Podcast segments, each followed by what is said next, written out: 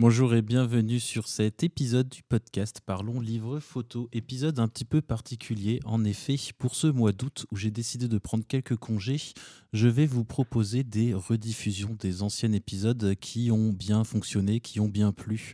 Alors, pour, euh, pour vous présenter l'épisode que je vais vous diffuser tout de suite après cette petite intro, je ne suis pas seul. Je suis avec euh, Joanne Haas. Bonjour, tu vas bien? Salut Julien, bah, ça va très bien. Merci, euh, merci de m'avoir invité. Bonjour aux éditeurs aussi, pas qu'on y est. ouais, bah écoute, je suis très content de t'avoir euh, de t'avoir en ligne là. Euh, tu es l'un des tout premiers à avoir participé au podcast et à l'époque, il ne s'appelait même pas Parlons livre photo, donc c'était en mai 2021 et le podcast s'appelait encore Collection Miwa du nom de la plateforme que j'avais montée. Tout à fait, j'en souviens. Donc, Joanne, tu es l'auteur d'un livre euh, photo euh, qui s'appelle Dolomiti, qui, euh, qui à l'époque où la plateforme était en, était en place marchait très bien. je vois sur les réseaux, je te suis, je vois que tu continues de faire des photos de montagne. T'en es où un peu dans ta démarche photographique? Alors oui, c'est un secret pour personne, enfin pas pour les gens qui me suivent en tout cas, cet attrait pour les montagnes qui continue.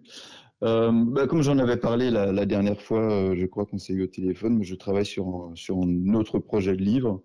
Euh, pour l'instant, je suis encore au stade de, de collecter. Hein, je fais beaucoup de photos de, bah, de montagne, toujours encore. Le projet prendra forme voilà, quand j'aurai défini vraiment un projet un projet bien bien solide. Voilà, pour l'instant, je je suis en phase de prise de vue et, le, comment dire la vente de de, de Dolomitis poursuit. Euh, voilà, il me reste encore un, petit tiers du stock initial de l'année dernière. Les expos vont reprendre euh, d'ici peu, dans un mois ou deux, et ben voilà, je compte bien, je compte bien continuer à, faire la promo à, cette, à ces, occasions-là. Ouais, puis je mettrai un lien euh, vers ton site pour ceux qui souhaitent aller voir ce que tu fais et acquérir ton livre. Euh, qui est magnifique, hein, que j'ai dans ma bibliothèque. Euh, est-ce qu'on a le droit à un petit scoop pour le prochain livre? C'est où? Ah, Alors, c'est assez, euh, assez, assez, flou. Jusque-là, j'étais quand même assez persuadé de, de pouvoir faire un, un, livre centré sur un lieu bien particulier. Mais là, je dois dire que mon dernier trip du mois dernier a un petit peu chamboulé le programme. Euh, mais je ne doute pas qu'il y aura d'autres chamboulements qui vont, qui vont, euh, qui vont, euh, qui vont survenir lors de prochains trips encore. Je pars le mois prochain, euh, sûrement du côté de Chamonix, Sixte à cheval. Enfin bon, je, je verrai bien. Pour l'instant, voilà, je, je, collecte. Je fais beaucoup de photos et on verra ce qui va se dégager par la suite. dans tous les cas, ça restera sur le thème des montagnes et des ambiances un petit peu, un petit peu chaotiques comme on aime tous dans la photo de paysage évidemment. Et surtout de montagne, je crois. Pardon? Et surtout dans la photo de montagne, pour les ambiances oui, oui, bah oui, c'est exactement ça. C'est un petit peu ce qui nous, c'est un petit peu ce qui nous anime, nous autres photographes de paysage. On aime un petit peu ce qui est, ce qui est apocalyptique et chaotique. Ok. Bah écoute, euh, j'espère que les auditeurs n'entendent pas le chien de mes voisins qui se met euh, à aboyer. Ah, bah, j'espère qu'ils n'entendent pas mon volet qui grince non plus, parce que ça, ne fait pas très moderne de mon côté. voilà, de toute façon, de toute façon, comme je le disais, c'est les congés. Je suis chez moi, euh, donc j'ai euh, toutes les excuses. euh, bah, écoute, je vais pas t'embêter plus longtemps. On va tout de suite diffuser pour les auditeurs donc euh, ton épisode qu'on avait fait en mai 2021. Donc c'est à découvrir ou à redécouvrir pour ceux qui l'ont déjà écouté. Et on écoute ça tout de suite. Au revoir, Joanne. Merci. Merci. À bientôt.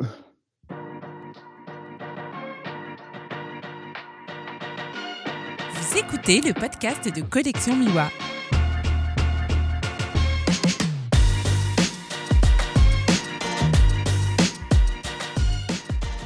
Bonjour et bienvenue sur ce nouvel épisode du podcast de Collection Miwa. Je suis Julien Girard et je suis aujourd'hui accompagné de Johan Haas.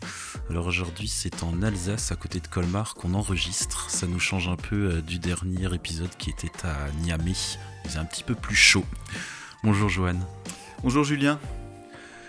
Je te laisse te présenter. Qui es-tu? Alors, euh, alors, je suis photographe, euh, photographe de montagne essentiellement. J'habite à Egisheim, la belle ville d'Egisheim, dans le vignoble alsacien, comme tu viens de le dire. J'ai 38 ans. Et c'est déjà pas mal pour une petite entrée en matière. Alors tu es graphiste Tout à fait. Tu es photographe je suis photographe, peut-être que je ne l'ai pas dit dans la présentation. Effectivement. Ah si, je crois. Mais avant tout graphiste, tu nous parles un peu de ton parcours? Alors le parcours, on va reprendre, on va reprendre aux origines. Euh, j'ai commencé ma vie professionnelle en étant musicien, donc j'étais batteur euh, pendant plusieurs années. Euh, j'ai arrêté en 2008 euh, parce que mes oreilles supportaient plus et euh, je me suis je me suis reconverti en tant que graphiste pour rester un peu dans la création quand même, la création publicitaire. Suite à ça, je suis, je, suis, venu à la photo en 2014. donc c'est finalement assez récent. C'est une activité qui, n'a pas 10 ans. Euh, je me suis pas mal cherché, comme tout le monde, quand tu commences la photographie, tu fais plein de choses, tu fais de, l'urbex, du portrait, euh, de, l'urbain, et, euh, je me suis cherché un peu, pas trop longtemps finalement, parce que je me suis vite rendu compte que tu te tournes vite vers les sujets que tu appréciais avant de faire de la photo. C'est-à-dire que moi je suis issu de la vallée de Münster, qui est une, vallée, une vallée très euh, très, enfin, elle n'est pas sauvage, mais c'est une vallée dans la nature et j'aimais beaucoup la montagne. Et, euh, et au, au, fil du temps de, de mes pérégrinations euh, photographiques, je me suis rendu compte que ce que j'aimais le mieux photographier, c'était la montagne, la nature, la montagne. Je suis revenu naturellement vers ce sujet, finalement. Donc du coup, tu faisais beaucoup de rando, j'imagine? Exactement. Tu marchais beaucoup. Ouais, ouais, ouais. Et puis, je marche encore plus depuis que je suis photographe. Comment t'en es venu euh, à la photo? C'était un hasard ou non? C'était vraiment une envie euh, Bon, je vais m'acheter un boîtier et puis je vais faire des photos. Alors c'était euh, non, c'était un hasard finalement parce que le, boîtier m'a été offert par, par ma compagne de l'époque en 2014. Je lui avais vaguement parlé du, de mon souhait d'avoir un appareil photo pour, pour faire je sais pas quoi, pour prendre des photos. Euh, voilà, c'est pas tombé dans l'oreille d'une sourde. Elle m'a offert ce boîtier en 2014 euh, et, voilà, je, me suis, je me suis, j'ai pris goût. Vraiment, j'ai pris goût le, fait d'avoir, le fait d'avoir, le fait de l'avoir de l'image euh, et de pouvoir la travailler parce que le fait que j'étais graphiste faisait que je maîtrisais déjà un peu Photoshop, donc l'édition des photos c'était pas un frein et c'était pas quelque chose qui me rebutait comme ça peut rebuter certains photographes qui s'y mettent et qui ont tendance un petit peu euh, à avoir des difficultés dans, dans, le développement, dans le traitement. Ça, c'est quelque chose que je maîtrisais déjà. Alors, l'essentiel de, mon apprentissage à cette époque-là, c'était surtout la prise de vue. Euh, bon, la prise de vue, euh, le train de l'exposition, somme toute, c'est quelque chose qui, vient assez rapidement pour peu qu'on s'y intéresse. Euh, la technique photographique, c'est pas, pas énorme à apprendre. Enfin, dans tous les cas, c'est ce que je pense. Euh, ce, qui est plus, euh, gigantesque comme travail, c'est l'investissement personnel et, la culture photographique. Ça, c'est une autre histoire. Alors, comment tu as fait pour acquérir cette culture photographique? Tout à l'heure, on parlait un petit peu avant d'enregistrer, tu m'as cité pas mal de noms de photographes. Tu admiré leur travail déjà avant ou c'est après t'être mis à la photo que tu t'es intéressé à tous ces, tous ces photographes? Alors, comme je l'avais dit, euh, avant d'avoir mon premier appareil photo, j'y connaissais absolument rien. Rien, rien. Mais rien, rien du tout à l'image. Enfin, à l'image, si, euh, vu que j'étais un, peu. J'étais déjà graphiste, mais à la photographie, euh, ni la technique, ni la culture, j'y connaissais rien. Alors, c'est. Si j'ai si j'ai acquis quelques, quelques, quelques compétences en photo, je dirais que c'est complètement fortuit. Hein. Euh, mais, euh, mais c'est uniquement depuis 2014 euh, que mon goût pour la photo est né et mon goût pour les belles images. Et c'est uniquement à partir de cette époque-là que j'ai pu faire la connaissance de photographes connus. c'est vrai que j'ai acquis une certaine culture dans la photo de paysage vu que c'est devenu mon domaine de prédilection. Euh, alors beaucoup de photographes m'inspirent, mais énormément, ils sont trop nombreux.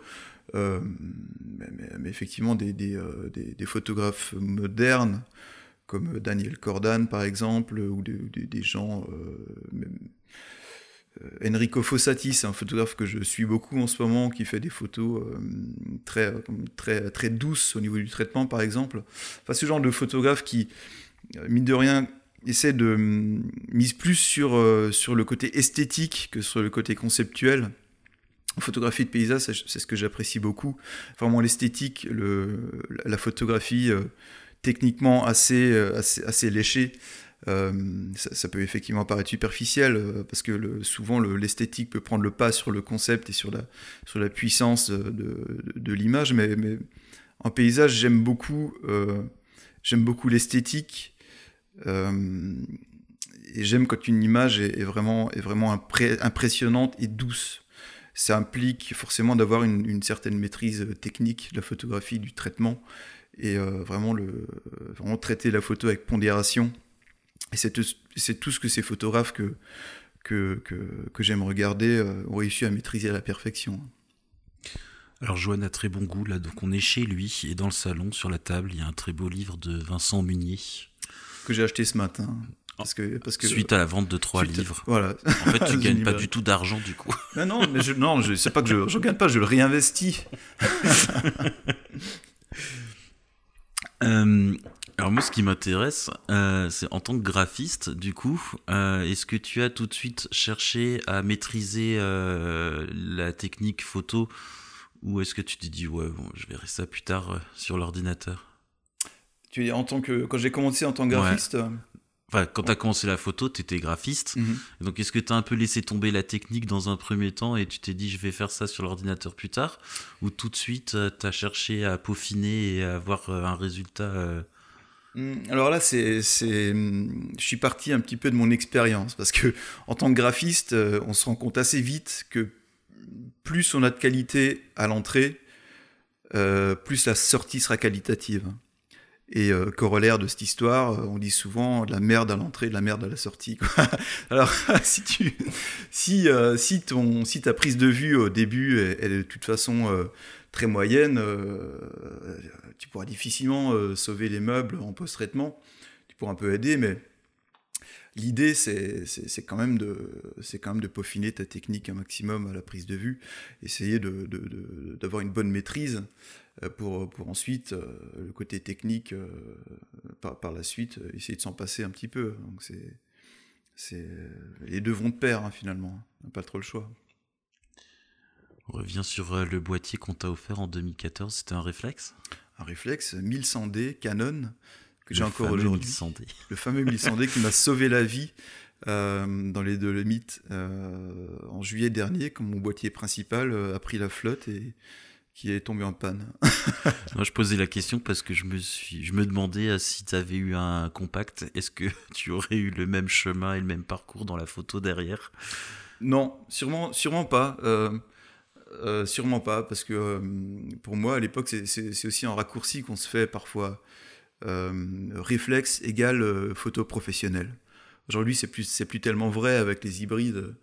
Et, et à l'époque, le fait d'avoir un boîtier réflexe entre les mains, c'était l'occasion de me dire ouais, maintenant, tu as du matériel professionnel tu es photographe, tu as, tu, as possibilité de faire autre chose que simplement d'appuyer sur un bouton tu pourras maîtriser ce qu'on appelle la, prise, la, profondeur de champ, euh, la vitesse d'obturation, tous ces trucs-là qui, c'est nouveau pour moi, ça va être, ça va être complètement fou. Et c'est un petit peu ce qui a, c'est un petit peu ce qui a fait que, que cette époque-là, j'ai décidé de prendre la photo au sérieux. Alors ça, ça, ça, part de, ça part de considérations purement techniques au début, mais, en fin de compte, c'est ça. Hein, euh, c'était ce qui m'a forcé euh, aussi à, comment dire, à étudier, à étudier la question et à, me, perfectionner d'un point de vue technique. Même si je persiste et je signe en disant que la technique photo, euh, quand on parle bêtement du triangle d'exposition, c'est c'est peanuts. Enfin, c'est en quelques, quelques jours, quelques semaines, on a compris le truc. Euh, c'est des subtilités qui sont très vite, très vite, très vite assimilées le plus gros du travail, c'est euh, de, trouver, euh, la motivation pour, se créer un style photographique, pour se trouver une identité, et surtout l'investissement personnel pour, essayer de, faire quelque chose de, cohérent, faire quelque chose qui plaise, faire quelque chose qui ait du sens finalement. Et, euh, et ça passe aussi par la culture, la culture photographique, rencontrer énormément de photographes, voyager avec eux, échanger avec eux, c'est tout aussi important. Je pense que, l'échange, ça te nourrit tout autant que de, regarder des vidéos, sur YouTube. voilà, c'est un tout. Au final, c'est un peu comme la musique, c'est comme toute activité artistique il faut, euh, il faut de l'émulation, il faut, euh, il faut créer, euh, il faut créer de l'échange. Alors en parlant de rencontrer, de rencontrer des photographes, tu me disais tout à l'heure que tu étais dans un club photo. Oui, c'est pas trop. Oui, je suis dans un club photo, mais la chose dont je parlais tout à l'heure, c'est un, un, collectif où on est plusieurs photographes effectivement sur Colmar. Et on est, c'est un collectif qui regroupe des, des photographes d'horizons très très différents. Euh, aussi bien au niveau du, style photo que, que, la, que la technique. Euh, ça peut être de l'argentique, ça peut être euh, de, la, photographie à la chambre, des, procédés alternatifs de type cyanotype, cyanotype direct positif, voilà, plein, plein de choses différentes. Et, voilà, on, s'amuse pas mal parce que justement, il y a, y, y a, ces échanges, il y a il y a, y a ce, ce, large éventail de, de styles différents et c'est ça c'est euh, pour la culture c'est bien pour la culture de chacun. Et ça t'a apporté euh, ça t'a apporté quoi dans ton parcours de photographe de rejoindre un collectif? Alors je me suis pas vraiment euh, je me suis pas inspiré de des, des, des procédés alternatifs pour ma propre euh,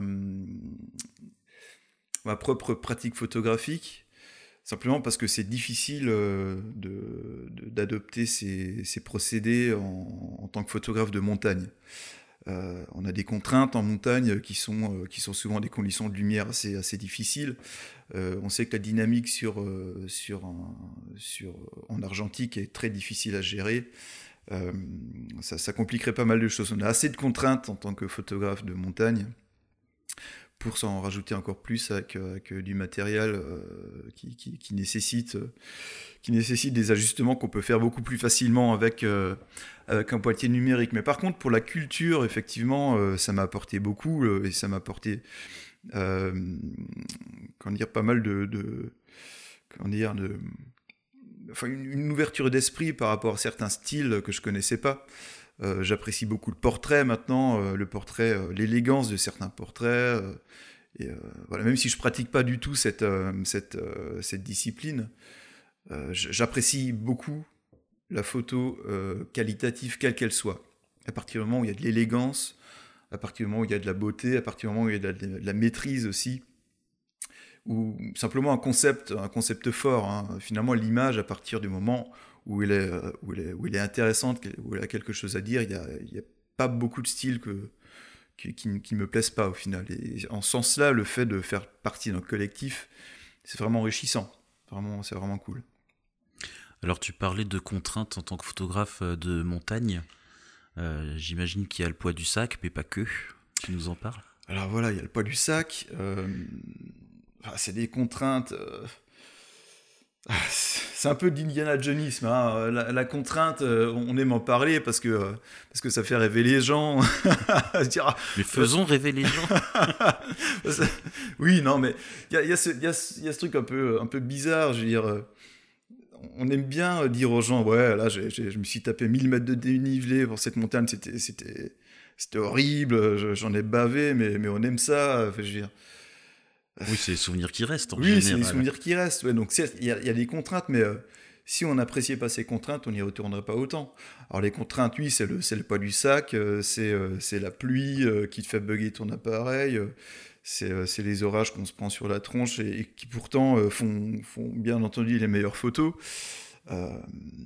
finalement, toutes ces, toutes ces contraintes, comme tu dis, font qu'on s'en souvient et qu'on a envie d'y retourner. Alors concrètement, euh, les contraintes, ça veut dire, euh, ça veut dire euh, quand tu quand es en trip dans les Dolomites, par exemple, vu que c'est devenu un petit peu une spécialité, il paraît,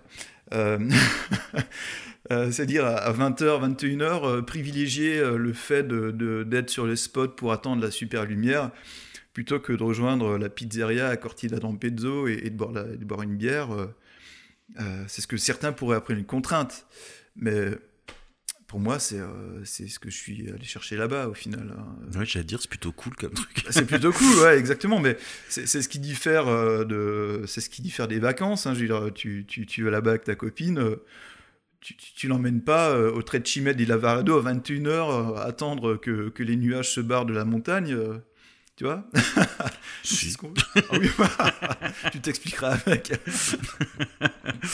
je pense que j'ai emmené ma femme sur pas mal de trucs un petit peu chiants euh, quand t'es pas photographe.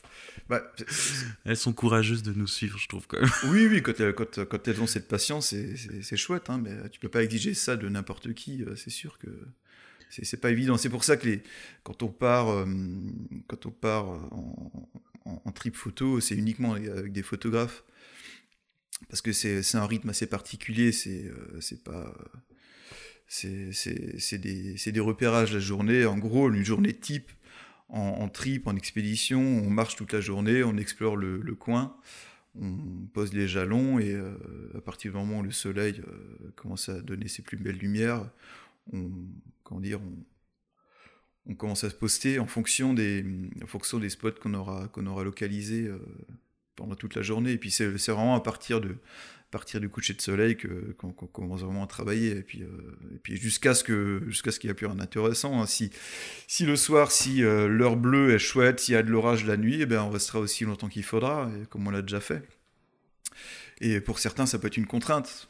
S'il faut se lever tôt le matin, c'est sûr que que de redevoir faire une, une rando de, plusieurs heures avec 3-4 heures de sommeil dans le buffet. C'est pas ce qu'il y a plus confortable. Hein. Ça peut être une contrainte, mais bon, moi j'aime ça, c'est chouette. Je crois que c'est commun à tous les styles de photographes, parce que j'ai jamais entendu un photographe qui avait le temps de dormir vraiment la nuit. Il y a toujours un truc à faire avant d'aller au lit et il faut se lever tôt le matin. Oui, oui, c'est ça, c'est ça. Bon, on dormira euh, quand on sera mort, hein, c'est ce qu'ils disent. T'as une anecdote sur un plan particulièrement galère? Mais avec une bonne photo à la clé Oh, mais j'en ai plusieurs, j'en ai plusieurs. Bah, allez, c'est parti. Ah, laisse-moi choisir euh, celle qui est la pire. Ah, c'est peut-être pas la pire dans la mesure où il n'y a jamais eu de blessés, il n'y a jamais eu de, il y a jamais eu de, de, de, de, gros soucis, mais euh, je vais raconter peut-être l'anecdote de, de, ma dernière expédition. Enfin, toujours celle-là qui ressort hein, quand on parle de galère, parce que euh, c'était en août euh, dernier, en août 2020. Je suis retourné euh, la dernière fois dans les Dolomites, c'était la sixième expédition que je faisais. Et hum, donc le temps était vraiment infernal. C'est tout ce qu'on adorait, mais c'était, vraiment. Euh, plus qu'infernal, c'était vraiment dégueulasse. Hein. on a pris des orages tous les soirs, tous les soirs. Donc on était dehors, et tous les soirs on se prenait de l'eau trincée. Hein. Mais c'était, systématique. Et euh, donc forcément, il euh, n'y a pas d'abri hein, en montagne, et quand il y a de l'orage, on était souvent sur des plateaux d'altitude et on est aux premières loges. Hein. Et euh, parfois, on a eu du bol, on a réussi à se... À se... Un coup, on a eu réussi à se, à se planquer dans une grotte avec une douzaine d'ânes, complètement belliqueux, les oreilles en arrière. On n'était pas, pas très, rassurés, mais là, on avait pu être en abri. Et d'autres fois, c'était pas le cas. Et je me souviens que on était au-dessus de, au-dessus de Missurina, sur les hauteurs. Et euh, là, il flottait vraiment très fort. Et mon boîtier m'avait euh, m'avait lâché. Euh, mon boîtier principal m'avait lâché. Et puis là, j'ai ressorti mon fameux 1100D. mon fameux 1100D auquel j'ai vissé mon 1635. Et j'ai fait une photo, mais qui a vraiment plu. Une, pause longue finalement, mais avec, avec très peu de moyens. Et puis finalement, je me suis dit, mais voilà, bon, le matériel c'est une chose, mais, mais j'ai sorti mon vieux boîtier euh, pourrave parce que mon, mon boîtier principal euh, est mort et bah, la photo était là, ça l'a fait quand même, c'était chouette. J'étais content. Donc la photo est dans le bouquin. La photo est dans le bouquin, tout à fait. La photo qui, qui a... J'ai même accordé euh, un, un, petit nom, elle s'appelle le Théâtre des Brumes. Pour ceux qui auront le bouquin, ils pourront voir la photo qui est en regard de, cette, de, cette, de ce texte. Et euh, là, je pense qu'il y a une autre anecdote qui est plutôt marrante, celle-là. J'avais, euh, j'étais au-dessus du Passo Jao, c'est un col qui est, qui est, qui est très beau au-dessus de Cortina d'Ampezzo. J'étais avec, euh, avec deux, deux amis et on s'était mis en tête de gravir le Monte Nuvolo. C'est un, c'est un pic qui est juste à côté de, qui est, au-dessus du col. Euh, et, vu de là-haut, on avait, euh, on avait une belle vue sur le Monte Pelmo et, une chaîne de montagne qui est juste avant, d'où j'oublie le nom là. Et je me suis dit, on va monter, euh, monter là-haut, ça va être chouette, on, verra personne. Et il y aura moyen de se faire un coucher de soleil vraiment, vraiment, vraiment génial. Ce qu'on a fait. Arrivé au refuge du Monte Nuvolo, mes, deux potes se restaient un tout petit peu en contrebas, donc j'étais seul. J'étais seul, je me suis posté peu avant le coucher de soleil, c'était génial. Et je me suis dit, ok, maintenant j'ai une heure devant moi, je, vais, je sens que la séance va être géniale. Et à ce moment-là, une petite Italienne vient derrière moi, rapplique, me demande en italien si j'ai du feu. Je dis, euh, non, désolé, j'ai pas de feu, je fume pas. Et euh, s'approche de moi, me demande, euh, tu es français? Oui, je suis français. Ah, mais tous les Français fument d'habitude. Je dis, oh non, oh non, les Parisiens peut-être, mais pas Ils les ont un béret, une baguette sous bras. c'est ça. Et elle me dit, mais tu es colmarien? Et je dis, oui, je suis colmarien, effectivement. Ah, je connais bien Colmar. Tu es de, de où euh, exactement? Egisheim. Ah, je connais Egisheim. Et euh, donc, de fil en aiguille, je trouvais que cette, euh, cette Italienne était très charmante. hein. En plus, euh, ça, c'était, c'était pas mal. Et on a discuté pendant une demi-heure. Et pendant une demi-heure, j'ai foiré ma séance photo, j'ai rien fait. Quoi. donc, je suis monté. euh, je suis monté, j'avais quand même pour 2-3 heures de marche, euh, je suis monté avec l'espoir de faire une séance photo de, de- de tous les diables et, et finalement j'ai passé euh, cette séance photo à discuter. J'ai quand même peut-être fait une ou deux photos qui valaient le coup. Mais bon, je suis remonté pour taper une discute avec une charmante euh, italienne. Et hum, dans le livre, je voulais faire euh, une anecdote, c'est-à-dire écrire ce qui s'était ce qui s'était passé, ce charmant échange euh, que j'ai reçu, que j'ai eu, et mettre une page blanche à droite du texte euh, pour illustrer euh, le fruit de, de photo. pour illustrer le fruit de la séance photo. Et bon, euh, voilà, je me suis dit, bon, c'est pas, c'est un livre, c'est un livre photo, les gens n'en ont pas grand chose à foutre de l'histoire, ils veulent surtout, ils veulent surtout de la photo. Je me suis dit, cette double page n'existera pas, elle appartiendra à l'histoire, quoi. Bon, il y a eu deux histoires, mais bon, voilà, c'est, les deux qui me viennent de cette dernière expédition. Alors, tu commences la photo en 2014 et tu me disais tout à l'heure que les photos du livre, tu les as commencées en 2017. Ouais. Mais si je ne me trompe pas, ça n'a pas tout de suite été euh, dans l'idée de faire un livre.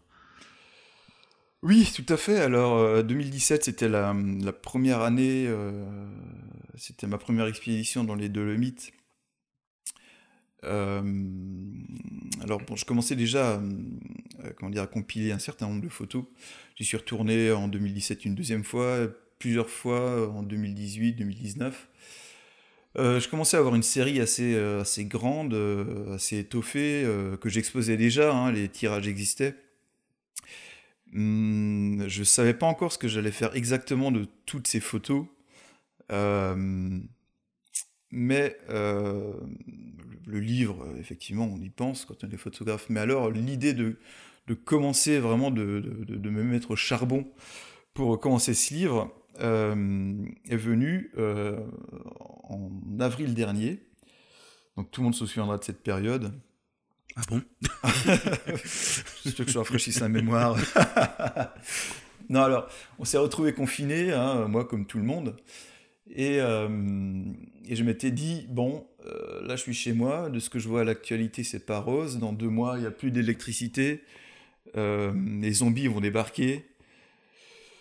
Mes images sur disque dur, euh, je leur dis au revoir parce que euh, j'arriverai plus jamais à allumer mon ordinateur, ce sera foutu. Euh, il faut que voilà, faut que ça, faut que ça survive, faut que mes photos survivent à, l'écroulement de notre civilisation. Il faut que ça continue à exister.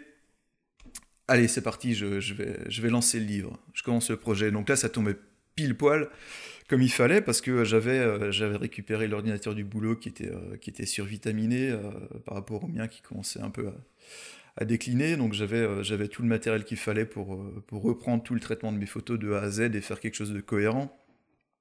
J'avais le temps, vu que j'étais en chômage partiel, et chez moi, bloqué. Euh, donc ça fait globalement 4 jours par semaine où j'avais rien d'autre à foutre que de, que de traiter et reprendre les photos que j'avais faites pour en faire quelque chose de cohérent. Commencer à penser à un, un fil conducteur pour le livre, commencer à réfléchir au texte. Donc j'avais le temps de faire ça.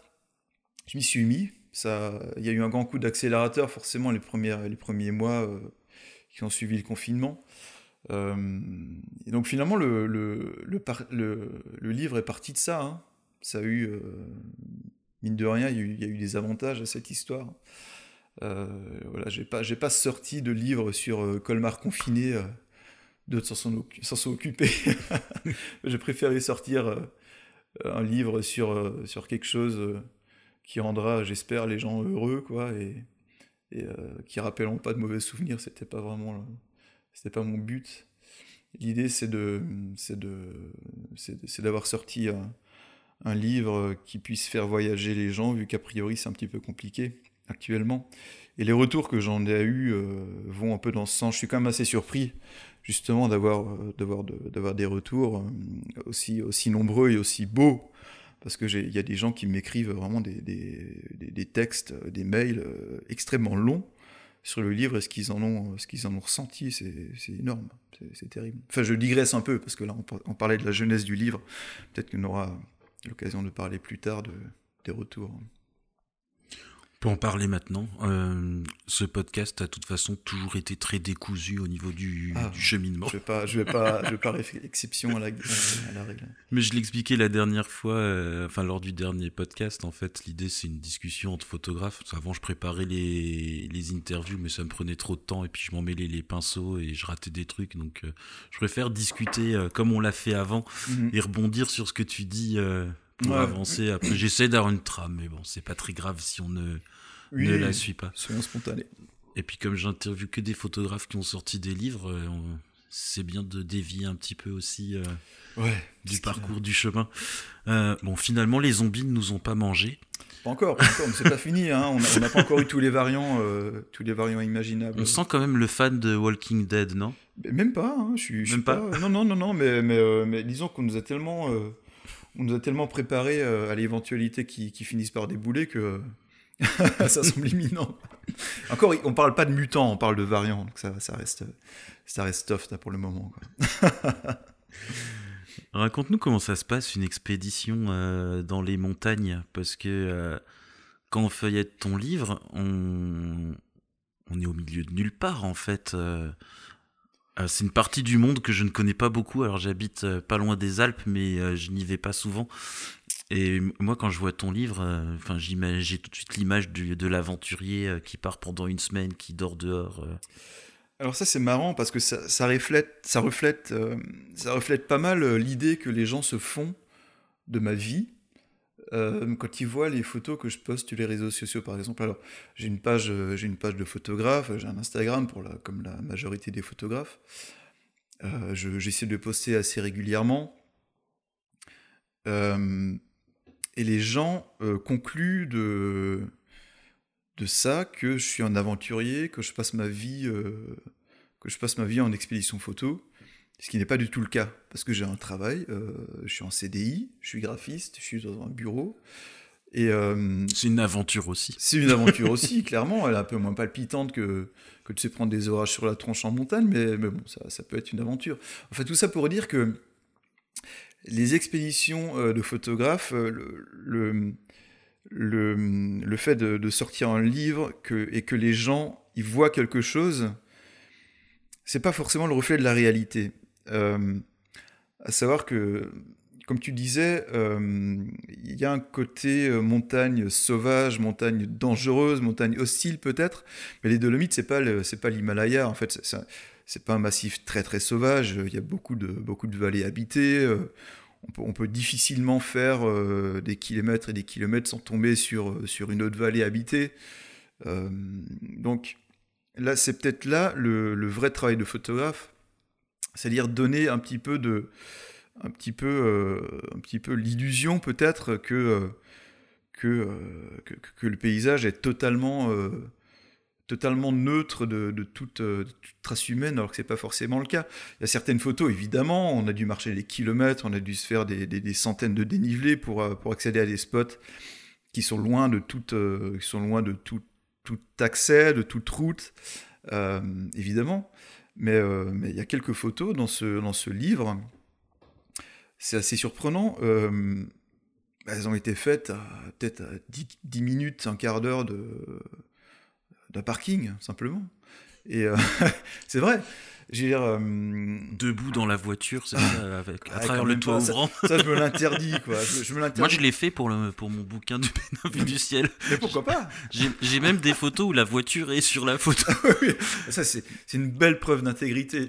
non, mais c'était une photo. euh, je voulais montrer le Bénin. Mm. Et le Bénin, c'est pas que l'Afrique de Kirikou, euh, comme on voit dans les dessins animés. Il y a aussi Ouais. des infrastructures. Et il y a un endroit euh, à peu près au centre du pays, à, à une ville qui s'appelle Parakou. Et il y a une belle euh, deux fois deux voies toute neuve. Ouais. avec de la forêt autour et donc je voulais montrer de l'infrastructure sauf que euh, c'était compliqué euh, de sortir de la voiture sur une voie rapide pour euh, envoyer le drone et du coup je me suis contenté d'ouvrir le toit ouvrant d'envoyer le drone Ah, mais ça crée des histoires, hein, pourquoi pas et donc ceux qui cherchent la voiture est noire sur la photo on peut pas la rater mais... donc toi tu fais pas ça tu restes pas sur le parking pour faire tes photos Non, quand même pas. Je me- mais, mais là encore, comme je le disais, dans, dans, ce livre, il y, a des, photos qui ont été faites, euh, qui ont été faites sans, la moindre, sans la moindre goutte de sueur, hein.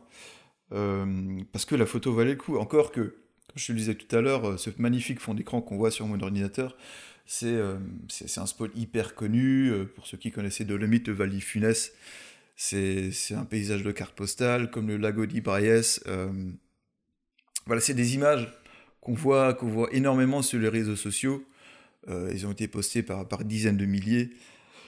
Euh, voilà, je ne voyais pas l'intérêt de mettre ce genre de photographie euh, dans le livre, pas parce que c'est pas compliqué d'accès, simplement parce qu'on les voyait beaucoup.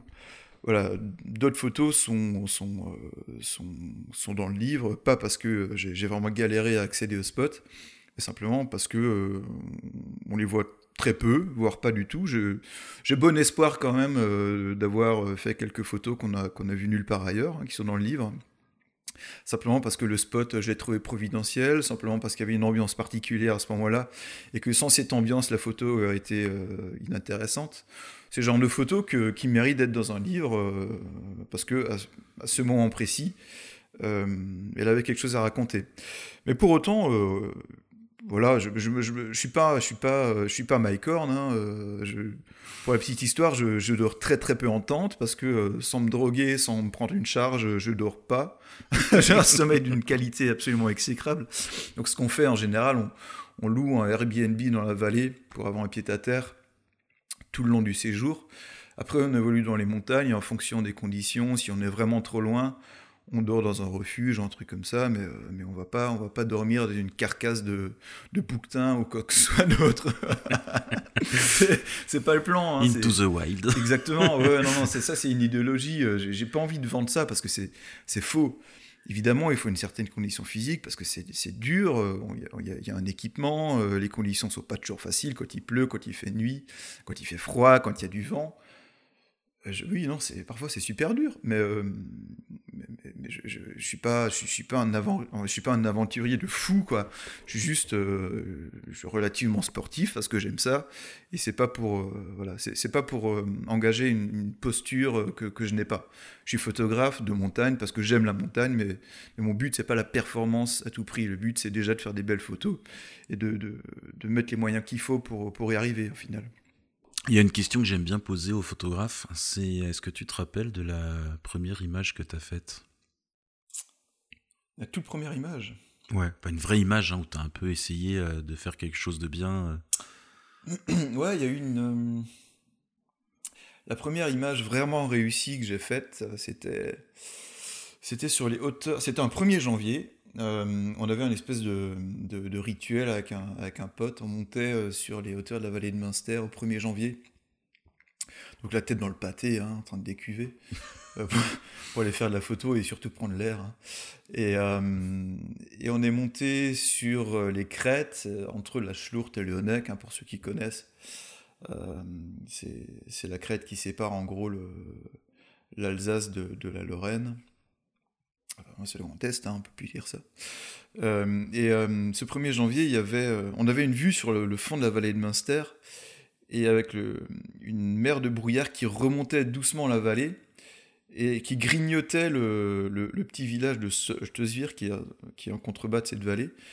Et, la brume, comment dire, la brume se mêlait au village, et à l'éclairage public, on avait des halos lumineux qui se formaient dans le village et dans la brume, qui montait, euh, qui montait le long de la vallée. Et ça, je pense que c'est vraiment la, la première vraie réussite.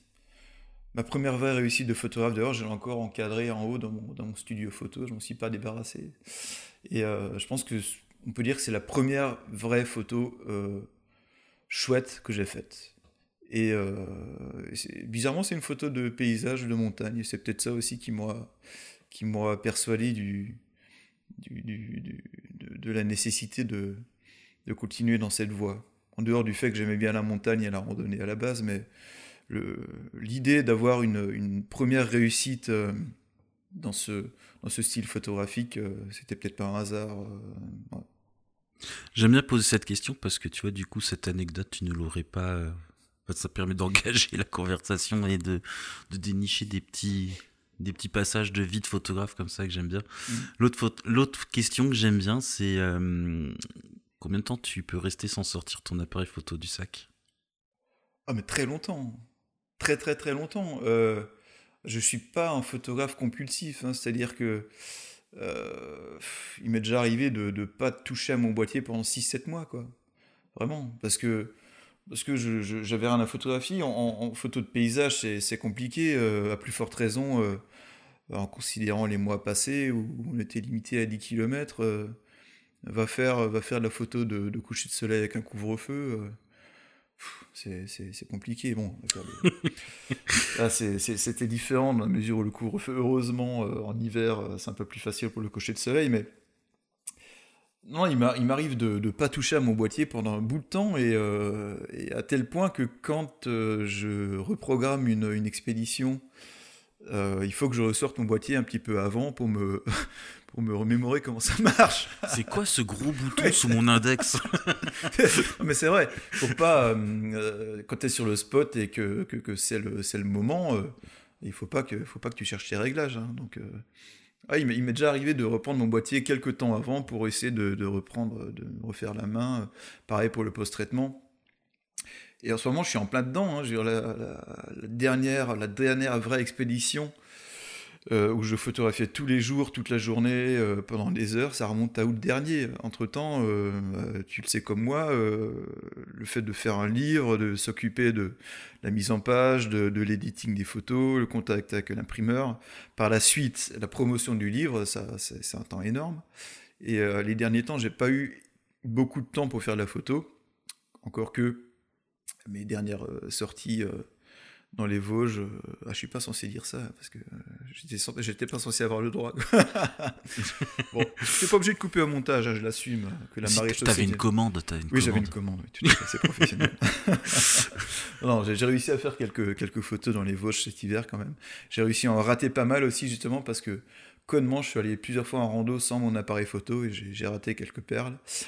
Mais euh, oui, il m'arrive de rester très très très longtemps sans faire de photos. Mais je fais des photos avec mes yeux. C'est des, des, des images qui restent ancrées dans, bien au fond de mes rétines et c'est tout aussi important. Je pense que pour la culture photographique, euh, euh, regarder euh, avec attention, c'est tout aussi important que photographier. Tu vois la vie en trois demi? Oui, exactement. ouais. je me suis mis du, du scotch de chaque côté là où, ça, là où ça dépasse pour avoir vraiment le. Ouais, je pose la question parce que moi ça m'arrive quand j'ai pas l'appareil photo sur moi de de cadrer en fait dans ma tête. euh. Mm, mm, mm. Alors parfois c'est un, peu frustrant du coup parce qu'on dit celle-là elle aurait été bien, mais Ah, euh, ça t'arrive aussi. euh, Ouais, clairement, oui, c'est ça. hein. Bah, quand j'ai l'appareil photo, je, je le fais, mais, euh, mais, mais j'ai une, euh, anecdote. Enfin, c'est pas une anecdote, mais parce que ça, on- en tant que photographe, on est tous confrontés à ça. euh, Le, le fait de voir une, une scène, euh, une scène géniale et pas avoir l'appareil photo, mais. euh, mais j'étais en, je, me suis fait une rando cet hiver, euh, pareil dans les Vosges, au-dessus du, du lac Vert, et j'étais tombé sur, euh, sur ce lac qui par ailleurs n'a rien de spécial. Mais, euh, mais ce jour-là, il était, il était dans une ambiance absolument miraculeuse. Il y avait, du, il y avait des nuages, peut-être une dizaine de mètres au-dessus du lac.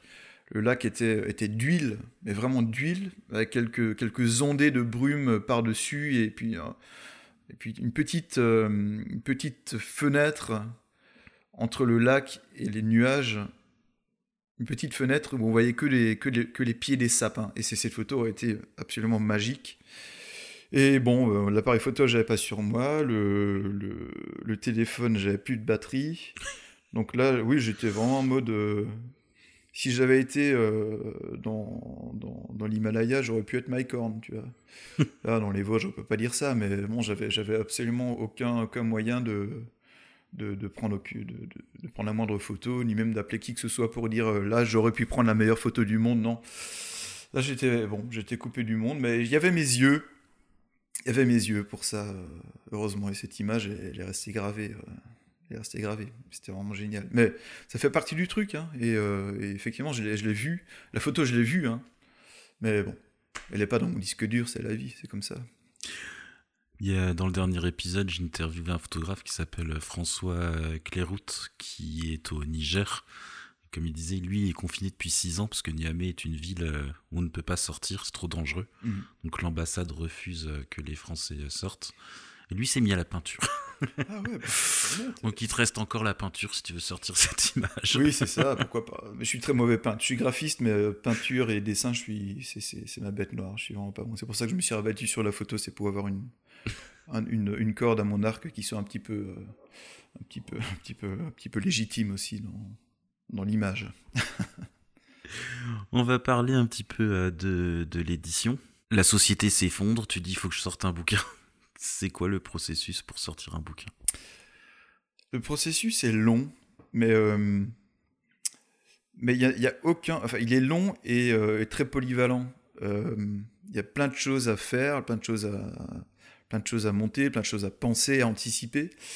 Et curieusement, il n'y a pas un seul de ces euh, une seule de ces missions qui m'a déplu. c'est super varié, mais tout m'a plu. Hein. enfin, c'est ce que je suis en train de dire. Mais je vais, je vais approfondir. Alors ça commence, euh, ça commence par l'editing, choisir les photos. Alors ça, euh, ça commence déjà par, par avoir une bibliothèque assez conséquente, parce que il y, a forcément un, grand nombre de photos qui vont passer à la trappe, les doublons, les photos qui, qui, qui ne s'intègrent pas à la série. Euh, l'idée de faire un livre, ça, commence déjà par, euh, par la définition d'un thème, euh, d'un fil, fil conducteur. Ça peut être les photos de montagne. Moi, je voulais aller encore un peu plus loin en, comment dire, en, travaillant uniquement sur le thème des Dolomites, qui sont, qui sont devenus mes montagnes de prédilection les dernières années. Alors j'avais plein de photos d'autres massifs, mais voilà, je, voulais, je voulais vraiment faire le focus là-dessus. Donc ça, restreint déjà, euh, ça élimine une grosse partie de ma bibliothèque photo. Alors voilà, l'editing, euh, c'est la première grosse, euh, première grosse partie du boulot. Une fois que tu as, une fois ta centaine de photos, ma deuxième, ma deuxième mission, ça aurait été d'harmoniser tout ça d'un point de vue, d'un point de vue graphique parce que là, on peut parler de, graphisme, effectivement, c'est-à-dire reprendre tous les traitements des photos. Sur 4 ans, il ne faut pas, faut pas se leurrer, sur 4 ans, le traitement évolue, on ne développe pas une photo euh, euh, une année euh, comme on l'a développé 3 ans auparavant. Donc, il s'agissait de reprendre les 4 années d'expédition dans les Dolomites et de, de, de leur... comment dire de, de leur euh, faire un traitement cohérent, c'est mêmes, euh, le même type de contraste, une colorimétrie euh, qui va dans le même sens. Donc ça, c'était une grosse, grosse partie du boulot. par la suite, j'ai réquisitionné tout le plancher de mon studio en haut, quelques mètres carrés. J'ai imprimé toutes les photos sur papier et j'ai fait ma mise en page sur mon plancher. Euh, alors, je suis graphiste, je bosse assez souvent avec InDesign, euh, assez souvent, voire la plupart du temps, et, euh, ça m'a permis de me rendre compte un, livre, le chemin de fer du livre, on peut pas le faire sur logiciel. Enfin, ça marche pas. On voit pas le livre ouvert comme on peut voir toutes les photos sur un plancher. Donc, j'ai réquisitionné le plancher de mon studio pendant deux mois. J'ai imprimé toutes les photos, je les ai mises sur le plancher. J'ai joué à comment comment s'appelle les trucs à l'époque, tu sais que avais ce petit machin où tu déplaçais des trucs pour, euh, créer des images, je sais plus comment ça s'appelle. Les petits carrés en plastique. Ouais, euh. c'était affreux, moi j'arrive jamais. Ça, je finissais toujours par Moi je trichais, je les faisais sauter. après, Là, avec les photos, je pouvais le faire. Hein. ça, a toujours, euh, ça a toujours fini par, par, par la fenêtre, ces trucs. Mais bon, c'était un peu l'idée. Donc j'ai pris mes photos, je les ai déplacées selon l'humeur du jour. Et euh, j'ai fait ma mise en page euh, sur, le, sur le plancher de mon studio. Ça, ça a mis un peu de temps. Et euh, seulement à partir de ce moment-là, j'ai commencé, j'ai ouvert InDesign et j'ai commencé à, bosser un peu sur la mise en page. Et, je me suis rendu compte que, que c'est vraiment à la lumière de, de, de ce procédé que j'ai réussi à trouver une cohérence dans, dans, dans le livre et dans une, une cohérence au fil des pages. Et c'est compliqué de raconter une histoire dans un livre quand il y a très peu de mots. et euh, c'est peut-être même une gageure, hein, je dirais, parce qu'il y a très peu de texte dans, le livre. Il y a peut-être une, douzaine, une quinzaine de pages de texte. Je vais y revenir. Et euh, donc l'histoire se racontait avec, euh, avec, euh, avec les photos et pas avec, euh, pas avec le texte. Alors j'ai fini par, euh, par faire une, une, mise en page qui, euh, qui était assez standard dans la mesure où ça suit une, cohérence saisonnière. Et, et, qui dit saison dit couleur. Et je m'en suis rendu compte qu'en commençant par, par l'automne, la plupart des, de, de, mes photos tournaient autour du bleu et de l'orange. Le bleu, le ciel évidemment. L'orange, c'était les mélèzes dans les Dolomites, c'était l'herbe cramée par l'été qui venait de s'écouler. Et euh, voilà, c'était c'était la cohérence colorimétrique qui a fait un peu ma mise en page. Alors c'était euh, c'était assez intéressant de, me rendre compte de la cohérence entière du livre sur mon plancher. Et au final, euh, la, mise en page sur InDesign aura pris très peu de temps, parce que j'ai eu, eu, très peu de, de, choses à modifier dans, dans, le logiciel par la suite. Alors, Suite à ça, euh, la mise en page ayant été faite, euh, je me suis mis en contact avec euh, l'imprimeur, je pense qu'on peut le nommer, il hein, n'y a pas de problème avec ça. Ça sera un podcast de plus où on parle d'Escourbiac. Exactement, voilà, tu l'as nommé. Qui ne nous sponsorise toujours pas d'ailleurs, c'est un message. Pour... c'est un petit message, ouais. alors, alors j'ai, comme, comme la plupart des photographes, quand on cherche sur internet euh, imprimeur, euh, livre, on tombe euh, bizarrement sur Escourbiac. C'est plus un secret pour personne. Non. Alors, donc, euh, donc j'ai travaillé, j'ai eu le bonheur de travailler avec eux, spécifiquement avec Olivier Godefroy, qui a une, une culture du livre assez phénoménale. Comme tous ceux qui travaillent là-bas d'ailleurs. Et, euh, et, donc, euh, voilà, le, la suite, c'était rentrer en contact avec eux et, euh, et, travailler vraiment sur les côtés techniques du livre. Donc je, suis graphiste depuis euh, plus de dix ans, mais ils m'ont quand même appris énormément de choses sur l'anatomie du livre, la manière de, construire les cahiers. Et euh, ouais, c'était super intéressant. Ça, c'était vraiment une, partie du travail euh, qui était, qui était, qui était, qui était énorme parce que là, je j'ai jamais fait de, de, de, de beaux en tant que graphiste. Et, euh, et, ouais, ça c'était c'était énorme. C'était un gros travail et j'étais vraiment heureux d'échanger avec eux à ce moment-là pour euh, déjà pour ma culture personnelle, pour la pour la construction du enfin la, mise en page du livre et pour euh, pour accéder à toute cette science euh, qui, qui qui est la leur, qui est, qui est vraiment énorme. Et ça c'était c'était un super c'était un super souvenir. J'ai fini par, euh, par aller les voir pour signer les, pour signer les épreuves finales et pour voir l'impression du livre en direct. Là, je ça va sans dire, mais euh, quand tu signes les épreuves, euh, la main tremblante, tu dis, ok, là, je suis en train d'entériner 4 ans de boulot. c'était dur, c'était dur, mais c'était, c'était passionnant. Jusqu'à la réception des, des palettes, et ceci, autre anecdote, les montagnes dans ces dans ce livre était tellement lourde le poids des roches a fait craquer la palette euh, dans le camion qui m'a livré le qui m'a livré les livres. C'était un peu flippant sur le coup, mais bon, heureusement plus de peur que de mal. Donc voilà, c'était. Euh... Mais ça va parce que toi t'es dans une maison. Oui, oui. Bon. Moi, un jour, Escourbiac m'a livré 600 bouquins en bas de chez moi avec trois étages à monter. Ah ouais, c'est sûr. Ouais, ouais. Bah, ouais, ouais j'ai dû monter deux étages quand même parce qu'ils sont stockés au deuxième. Euh, J'étais seul, c'était. Bah bon, c'était pas, c'était pas grave. Ah, c'est du sport. C'est du sport, tout à fait. Moi, j'ai un bon pote, bonjour Charlie, qui m'a appelé à midi moins 10. Je montais les derniers cartons. Il me dit Je viens de finir de bosser, si tu veux, je peux venir t'aider. Ah, ça, c'est quelqu'un qui se propose, c'est chouette. Hein. À la fin de la matinée. non, mais je ne veux pas y bosser. Et je l'ai prévenu au dernier moment. Ils avaient un peu d'avance, Escourbiac, sur la livraison.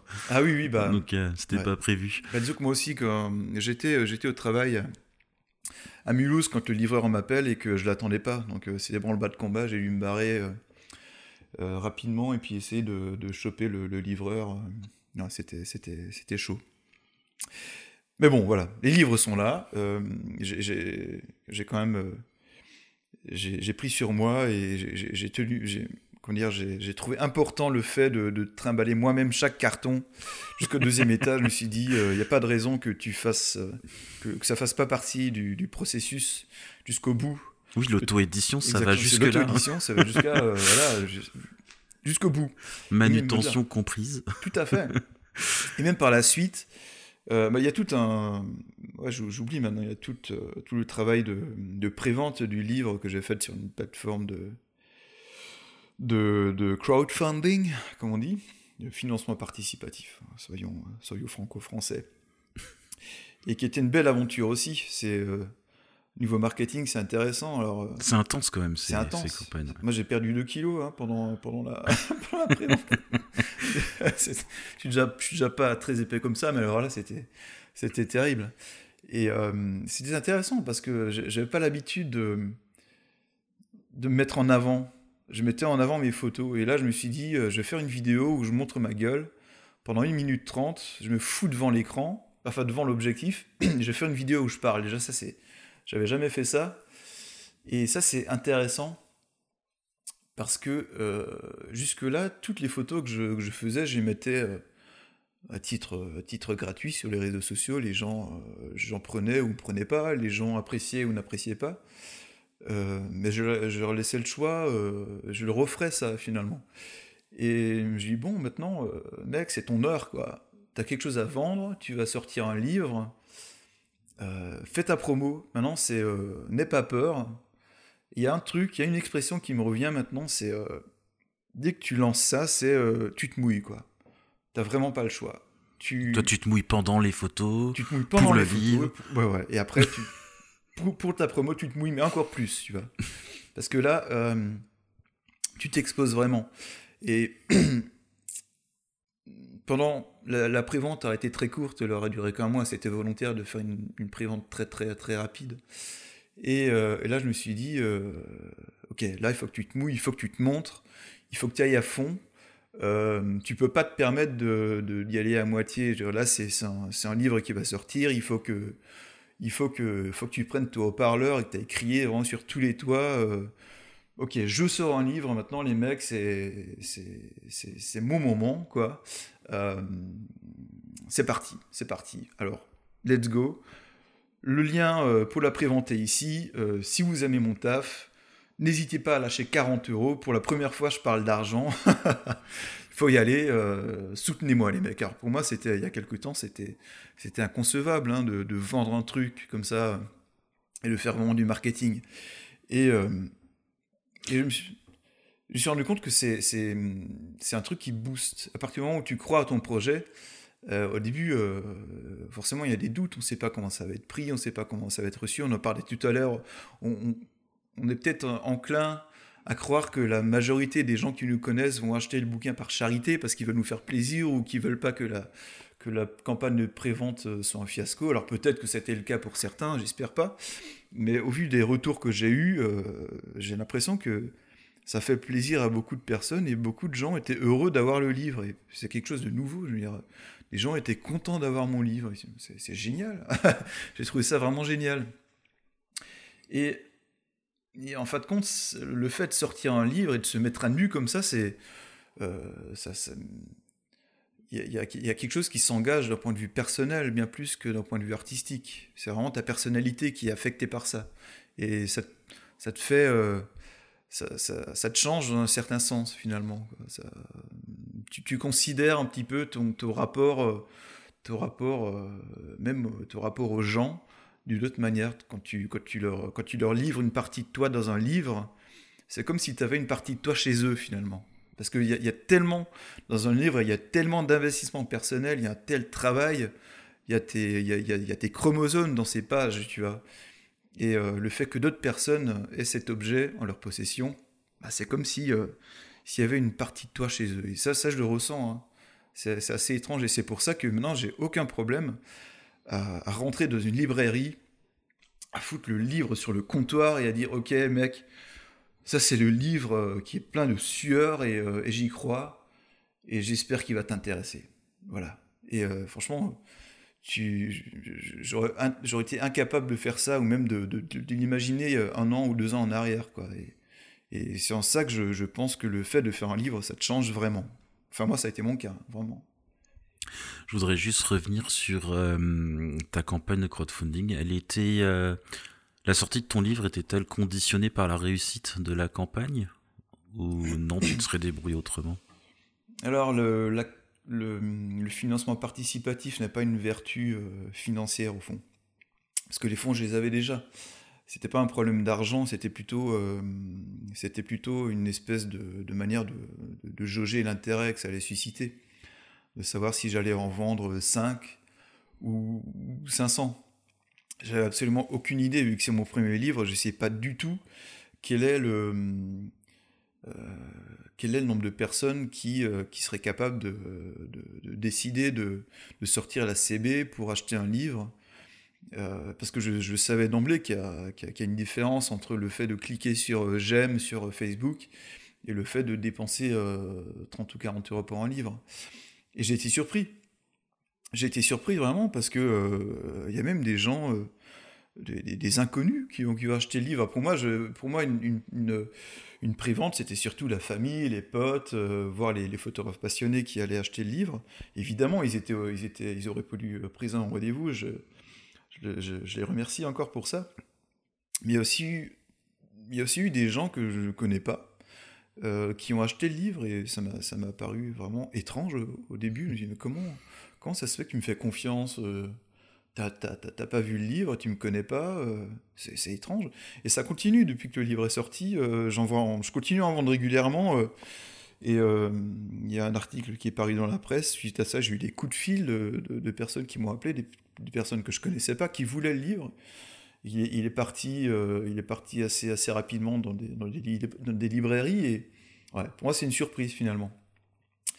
Et donc le, le, crowdfunding, euh, c'était euh, c'était plus ouais, c'était c'était pas ça allait pas conditionner le, fait de sortir du, le livre, c'était plutôt dans le but de savoir combien j'allais en imprimer.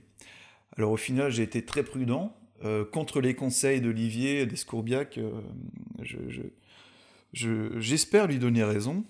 A priori, ça va plutôt dans ce sens-là qu'il m'a dit, mais imprime-en plus Imprime-en plus John me dit pareil. Évidemment, c'est leur business, c'est ce que j'ai pensé, mais je, je, crois aussi que, ouais, je, je, sais pas, peut-être qu'il a, peut-être, enfin, peut-être qu'il avait raison. Peut-être que dans, dans, un an, je le rappellerai et je dis, Olivier, je suis désolé. Je suis désolé pour moi. T'avais raison, euh, j'aurais dû en imprimer deux fois plus. Mais, euh, mais si c'est le cas, euh, si dans un an mon stock est à zéro, ah bah ce serait avec plaisir que, que, que, je referai un deuxième livre et que je referai imprimer là-bas parce que parce qu'ils connaissent leur boulot et que et que ce sera un, aussi bel objet que le premier, j'espère bien. Hein. Alors avant de rencontrer Escourbiac, tu me disais tout à l'heure que tu avais demandé des devis dans d'autres imprimeries, notamment en Lituanie. Euh, ça a donné quoi ces devis?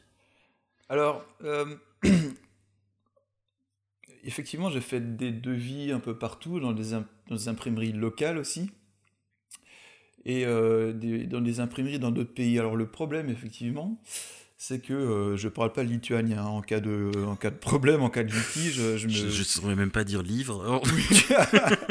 voilà, je ne me voyais pas aller en, en, Lituanie et puis leur dire, euh, leur parler de problèmes de colorimétrie en lituanien. et, euh, et le truc, c'est que, euh, voilà, en général, on demande des devis et, pour, pour, pour retenir le, le, devis le plus avantageux, à savoir le moins cher. Et je me suis rendu compte que les devis lituaniens étaient tellement peu chers que c'est précisément pour ces raisons-là que je suis pas allé chez eux. Euh, comme j'avais dit euh, tout à l'heure. Euh, C'était quelle ordre de différence? En pourcentage Du simple au double. Hein. Du simple au double? Ouais. quand même. Clairement. Et je me suis dit, euh, bon, euh, ouais, je sais pas, je, je sais pas quel est le prix de la main-d'œuvre là-bas. C'est peut-être pas un problème de qualité, c'est peut-être simplement un, un problème de, Enfin, une question de, de coût de, de main-d'œuvre.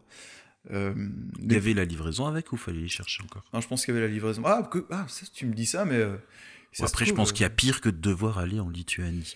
Oui, oui, je pense. Bah, après tout, j'ai fait l'aller-retour, euh, j'ai fait l'aller-retour Alsace, euh, euh, pour signer le bon à rouler chez, chez Scourbiac. C'était, c'était pas mal non plus, hein, genre road trip. Mais, mais ouais, finalement, je me suis dit, bon, je, je- je- enfin, je suis pas là pour économiser, même si c'est qu'une question de, de, de, de 4000 euros.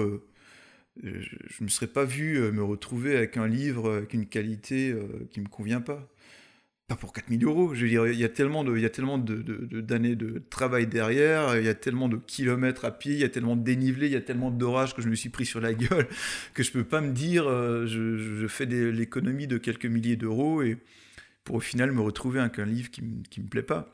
Ouais, puis on... 4000 euros, ça peut paraître beaucoup, mais euh, rapporté au prix du livre, ça fait 100 bouquins, c'est pas non plus. euh, Bah, tout à fait, ouais. Et puis rapporter au prix du livre d'une part, et puis rapporter à, à tout ce que ce livre représente, euh, toutes les photos, euh, tout le temps que j'ai mis. Euh, 4000 euros, c'est rien. Enfin, je veux dire, évidemment, ça, ça peut paraître beaucoup, mais, euh, voilà, j'aurais eu mille occasions de faire des économies, mais je les ai pas saisies. Euh, je les ai pas saisies parce que ça aurait forcément abouti euh, à des regrets. Donc euh, évidemment, euh, je suis allé chez Scourbiac, j'ai vu leur showroom qui était absolument euh, démoniaque. j'ai- j'ai- Je pourrais y rester des heures à feuilleter. ah le bah oui, non, mais clairement, hein, j'ai j'ai eu certains livres, euh, bah, il y a un livre qui trône chez eux euh, fièrement dans chacun de leurs Le bureaux. Bénin vu du ciel. Exactement. Peut-être qu'il n'était pas assez grand, hein. mais, mais je parlais du livre aussi de, de Mario Colonel qui, qui est dans un, dans un coffret. Euh, Je pense que le livre, on te le livre chez toi sur un tire-pale, tu vois. sur une palette. Il est absolument, il est absolument gigantesque. Dans un coffret qui, qui, qui pèse, qui pèse 3 tonnes. Et, euh, et donc je me suis dit, waouh, ça c'est. et Là, là, je me suis dit, merde, j'aurais pu faire encore mieux. Quoi. Mais- et là, il est, bon, il est temps d'y aller cool parce que. Parce que quand même, je j'ai quand même fait mon livre chez Scourbiac, c'est mon premier, euh, je suis pas Mario Colonel. Mais euh, j'exclus pas pour autant, euh, si mon livre se vend super bien, euh, pour les 20 derniers, leur offrir un petit coffret avec un petit tirage dedans, ah, pourquoi pas, pour me faire plaisir, quoi. Et, voilà, faire un petit truc comme ça, pourquoi pas. Mais voilà, l'idée c'était d'avoir quelque chose de qualitatif, plus que jamais. Donc ça, ça passe forcément par, par des gens qui connaissent leur métier et, euh, euh, et par refuser l'éventualité de faire des économies sur les bouts de chandelle. Ça, c'était hors de question. hein. C'est- juste crétin de, vouloir économiser quelques centaines d'euros euh, pour au final se retrouver avec un, qu'un livre qui va te suivre le restant de ta vie avec ce défaut. et voilà, pour, pour rien, pour rien au final. Tout à l'heure, tu me disais que tu avais fait un livre, euh, enfin, tu voulais faire un livre de photographe et que tu ne voulais pas faire un livre de graphiste. Ça veut dire quoi? Eh ben, C'est-à-dire qu'en tant que graphiste, euh, j'aurais été, euh, j'aurais pu être tenté d'en mettre des tonnes. Là, je vais rapporter ça à, ma vie, à ma vie précédente, qui est, j'étais musicien, donc j'étais batteur pendant de longues années. Et au final, on met un certain nombre d'années, euh, on met un certain nombre d'années à apprendre la technique euh, pour l'instrument de musique. Euh, J'ai passé euh, comme tous les musiciens, j'ai passé, j'ai passé des heures dans une cave, dans un local, à bosser mes rudiments et à bouffer de la pâté pour chien. et voilà, c'était, c'était long, l'apprentissage. Ça a l'air était- Ouais, ouais. l'apprentissage était long, donc tu mets un certain nombre d'années à bosser ta technique, et tu mets le même nombre d'années euh, à apprendre à, l'utiliser à bon escient. Ça, c'est pour la musique, et c'est exactement pareil pour la photo, et c'est exactement pareil pour le graphisme. Alors là, euh, pour ce livre, il y a très très peu de très peu d'artifices graphiques. À savoir, euh, je- je- j'en ai pas mis des tonnes. Il y a des photos et il y a des lignes de texte en fait. hein. Mais il y a des pages blanches, entièrement blanches quoi. Mais rien de plus. Et euh, et je voulais pas que qu'en feuilletant le, livre, des gens se disent oh, ça a été fait par un graphiste et ça se voit. Et, ouais, ça m'aurait gêné. Alors au final, l'idée c'était de mettre vraiment en valeur les photos et rien d'autre. Pour autant, euh, euh, comment dire, un beau travail graphique, c'est euh, un travail qui se remarque pas. Et c'est un, un, travail qui saute pas aux yeux. Et euh, ça commence justement par, euh, par faire preuve de, du meilleur goût possible. Je dis pas euh, faire preuve de bon goût parce que c'est se mettre, c'est se vanter quoi. non, non, mais t'as fait preuve de bon goût. Moi, je peux le dire. Bah, bah, je préfère que ce soit les autres qui le disent. Hein. Merci, merci du compliment. Alors, le, le, le, plus gros du travail graphique, c'était pour ma part c'était de faire en sorte que le, que le, peu de texte qui se, trouve qui se trouve dans le livre soit, le, soit bien présenté. Alors j'ai passé un nombre d'heures absolument infernal à gérer l'interlignage, c'est-à-dire euh, la distance entre chaque ligne de texte, à gérer la largeur des, la largeur des lignes. Je comptais les caractères euh, sur chaque ligne de, texte, parce que je sais que pour que l'œil ne se fatigue pas la lecture, euh, une ligne ne devrait pas compter plus de 60 à 70 à 80 caractères maximum. Dès que une ligne dépasse 80 caractères, espace inclus, l'œil se fatigue plus vite que, euh, que si, euh, que si les lignes comprend aux alentours de 50-60 caractères. Je prends note. Voilà, c'est important. Donc ça, ça, fait partie de, ça fait partie de ces subtilités qu'on ne remarque pas. Simplement, euh, on se rend compte quand, euh, quand, le texte, euh, quand le texte donne envie d'être lu. Et ça, c'est intéressant, c'est des, des, choses que, que, que, tout le monde ne peut pas connaître. et c'est comme apprécier un silence en musique, tu vois. Quand on écoute, quand on écoute un... Bah, je, je, je, suis plutôt, je suis plutôt rock'n'roll, hein, parce que j'étais batteur, mais, mais j'ai étudié beaucoup la musique classique, et le silence est important en musique classique, comme dans toutes les, comme dans toute œuvre musicale, le silence a son importance. Et euh, on se dit pas, ah, ce silence est magnifique, on le ressent. Ça, suscite une émotion, mais c'est quelque chose qu'on ne peut pas expliquer, c'est quelque chose qu'on ne peut pas vraiment verbaliser. C'est de l'élégance au final. Et c'est pareil pour les textes, c'est pareil pour les lignes de texte qu'on met dans un, dans, un livre.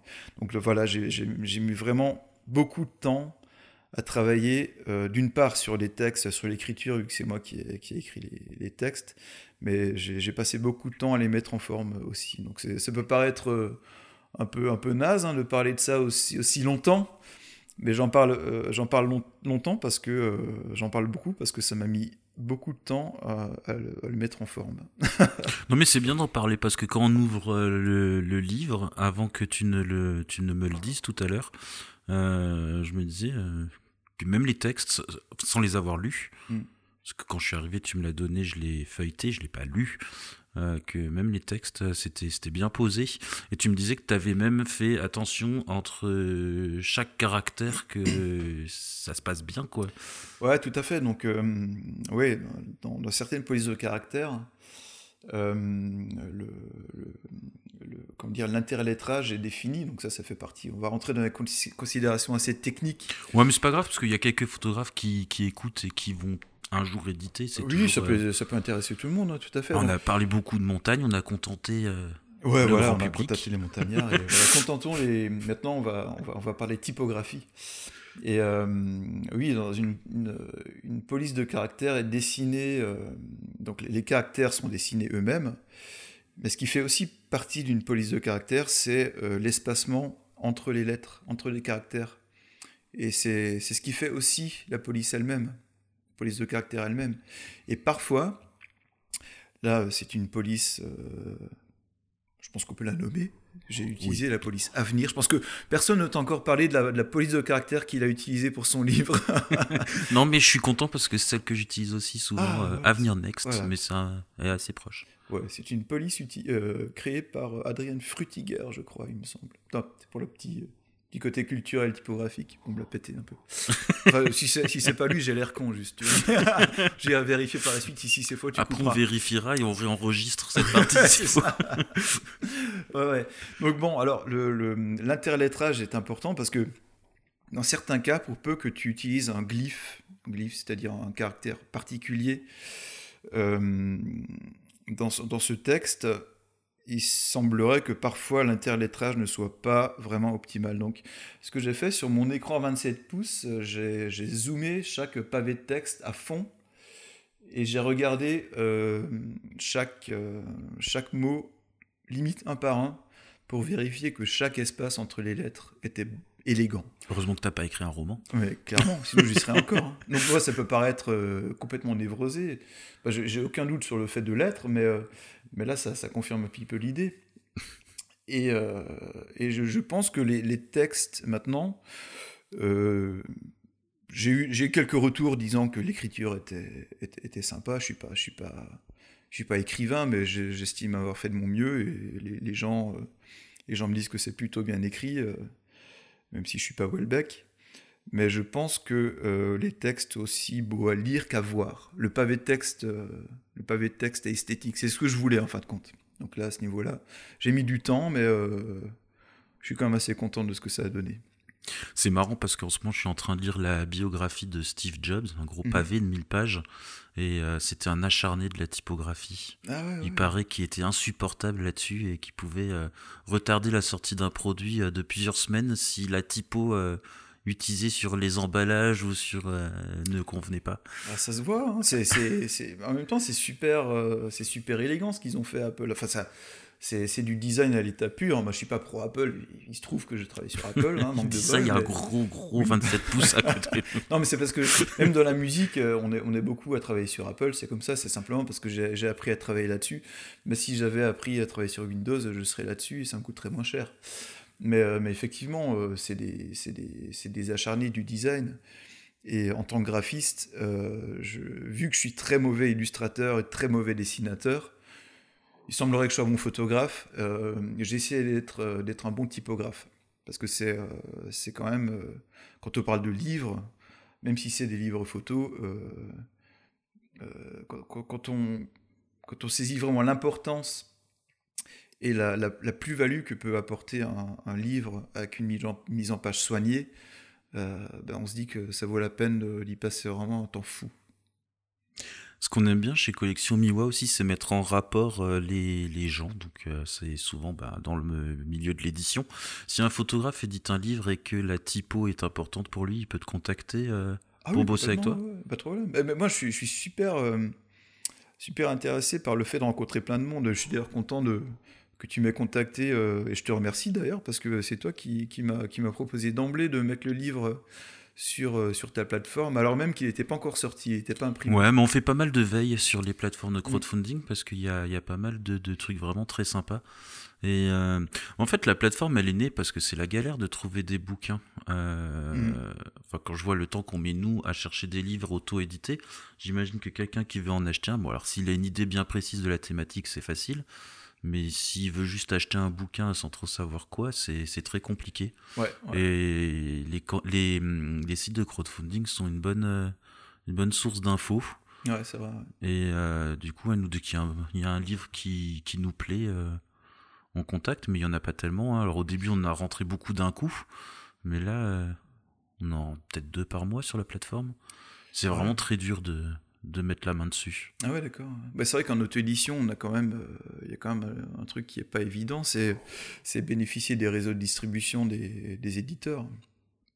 Ça, c'est sûr, euh, c'est pas, c'est pas, c'est pas simple. Mais bon, c'est vrai que, que, bien avant de, de, de, comment dire, de, de, de créer ce livre, euh, je connaissais déjà cette plateforme parce que d'autres photographes qui avaient déjà édité leur livre en parlaient.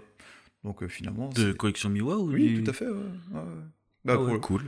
tout à- bah, pour, pour, pour ne pas le citer, c'est vrai que j'ai euh, euh, j'ai pris connaissance euh, de ta plateforme par le biais de Joël Brunet, qui est un photographe que je connais, qui, euh, qui en parlait sur son sur, euh, bah, sur Facebook simplement, et c'est là que j'ai connu ta, ta plateforme. Ok, cool. Mm. Cool. Ah, ça fait plaisir. Ah ouais, non, mais- Fais pas ça pour rien. Non, tout à fait, ouais, mais c'est important. Et puis bon, sur les réseaux sociaux, les photographes, au bout d'un moment, on se rend compte que tout le monde se connaît. hein. C'est c'est un monde assez, euh, assez petits. les gens, on les rencontre en expo, on les rencontre chez Scourbiac. c'est vrai que le monde. on va se lancer un challenge, on ne prononce plus le mot d'Escourbiac jusqu'à la fin du podcast. Ah, ça va être en même temps, on va hein. pas le faire durer encore une heure, ça fait déjà plus d'une heure que. Ah ouais, déjà, on, a... on en est à 1h15 là. Moi, okay. je vais enlever le bafouillage de tout à l'heure que j'ai de ma part. Mais... Il était pas si long que ça. Ouais. mais euh, bah, nous, en fait, quand on a lancé la collection Miwa avec ma femme, on s'est rendu compte qu'effectivement, les photographes, on se connaissait tous plus ou moins, de vue ou entendu parler ou déjà euh, tchatché. Mais euh, nos clients, par contre, ne, connaissent, ne nous connaissent pas tous. Ouais. Et l'idée, c'était vraiment de mutualiser les, les, communautés et les clients. Euh, bah pour une fois qu'ils ont acheté ton livre, s'ils peuvent aller venir euh, chercher le mien, c'est bien. Et puis inversement, euh, ouais, complètement. Ouais. Parce qu'en général, les gens qui achètent des livres sont assez sensibles. Enfin, comme mm. tu le disais avant, c'est pas que par charité. Il semblerait que j'ai appris ça dernièrement, c'est une bonne surprise. Donc si on peut les aiguiller vers euh, les collègues photographes qui auto-éditent plutôt que vers euh, les Saldago, euh, ouais. font, tous ces photographes font du très bon boulot, mm. mais il n'y a pas que. Bah, et, euh, et, les photographes qui auto-éditent, pour les trouver, c'est plus compliqué. Euh, dans les rayons de la FNAC, euh, on est aux abonnés absents. Et pour preuve, hein, pour, pour, avoir démarché les libraires, la FNAC est de loin la, le, le, distributeur qui prend le, le taux le, plus, le plus élevé. Et, et c'est un des seuls qui est non négociable. Donc pour info, c'est 40%. De, de, prix de remise euh, ou rien. Donc, euh, donc mon livre ne finira jamais à la FNAC parce que euh, là je vendrai à perte, hein, limite. Hein. Ouais, puis je sais pas si c'est utile parce que. euh, alors, le livre il est référencé après, mais il ne participe pas du tout à la communication qui va autour et du coup. Ouais, c'est sûr. Et... Si on doit communiquer nous-mêmes sur nos livres, autant qu'on soit. qu'on les vende nous-mêmes. Complètement, hein, c'est ça. Ou, ou alors. D'éviter alors les intermédiaires. C'est ça, ou pour par le biais de, libraires euh, locaux euh, qui on a un échange un petit peu plus humain. Euh, Alors c'est un gros avantage aussi de livrer soi, enfin d'envoyer soi-même ses livres. D'ailleurs pour ceux qui n'ont pas fait attention sur collection Miwa par exemple, les livres qui sont vendus en direct. Donc bon bah il y a les, les deux livres des éditions Miwa forcément. Il y a le livre de Loïc Casanova et le dernier j'ai honte, je l'ai en tête et j'arrive pas à sortir le nom. En fait. C'est pas Bangladesh? Euh, Oui, c'est ça, Pascal Villeneuve. Exactement. C'est bien. Aussi. Iconique. Oh, c'est oui. ah, mais tu vois, je, je, vais souvent sur la plateforme voir s'il y a des nouveautés. Tu vois. Alors, si vous avez des idées pour des gages, vous les mettez en commentaire du podcast. Puis, Johan va se filmer en train de réaliser le gage, vu qu'il a perdu la prononciation. mais euh, non, en fait, il y a une fonction qui est assez sympa c'est que quand les gens achètent le livre, ils peuvent remplir un champ et demander la dédicace, ce qui est euh, complètement impossible en librairie. Enfin, à moins Oui. qu'il y ait une journée dédicace. Ouais. Mais euh, c'est sympa pour les cadeaux. Oui, complètement. Ouais, ouais. Donc ton livre s'appelle euh, Dolomiti, Sommet en lumière. Donc on le trouve en librairie, dans lesquelles? Alors, euh, à l'heure actuelle, vu que j'ai pas encore pu démarcher toutes les librairies, se trouve à la librairie Rug de Colmar, qui est la librairie princi- principale au centre, place de, place de la cathédrale. Depuis ce matin, donc, euh, à la librairie de Münster, librairie Carpe Diem. Euh, à partir de jeudi, elle sera à la librairie Littéra de Mulhouse, à la place de la Réunion, c'est la place principale. Et il faudrait que je garde des livres chez moi aussi pour les expos à venir, en partant du principe que les expos vont reprendre. Parce que euh, ça m'embêterait de reprendre les expos et d'être à stock zéro. Ce serait pas mal euh, en soi, mais, mais j'aimerais aussi vendre des livres en direct. hein, ce serait, ce serait sympa. Et vous pouvez également le trouver donc sur euh, collectionmiwa.com. Un mot pour euh, finir euh, et conclure ce podcast? Toi, j'ai- pas, j'ai pas séché pendant, pendant presque une heure et demie, alors là, euh, je sais pas quoi dire. Oh, je vais, je vais faire. non, je vais, je vais finir en, en remerciant déjà les gens qui ont acheté le livre finalement. Euh, euh, et pour les messages que j'ai reçus. Euh, des, inconnus, des gens qui, qui ont acheté le livre suite, suite aux articles dans la presse et qui m'ont envoyé des messages, des mails de, de- plusieurs lignes. Et ça, ça m'a surpris. euh, ouais, parce que justement, peut-être qu'on fait pas ça, on fait pas ça, euh, on n'envoie pas un, un mail comme ça à un auteur d'un livre qu'on achète à la Fnac. Peut-être, il y a peut-être ce côté proximité qui pousse à faire ça. Mais voilà, c'est le genre de choses qui me fait plaisir, vraiment, le fait d'avoir des retours concrets sur un livre que j'ai sorti, La sueur de mon front, et, et, à la douleur de mes jambes.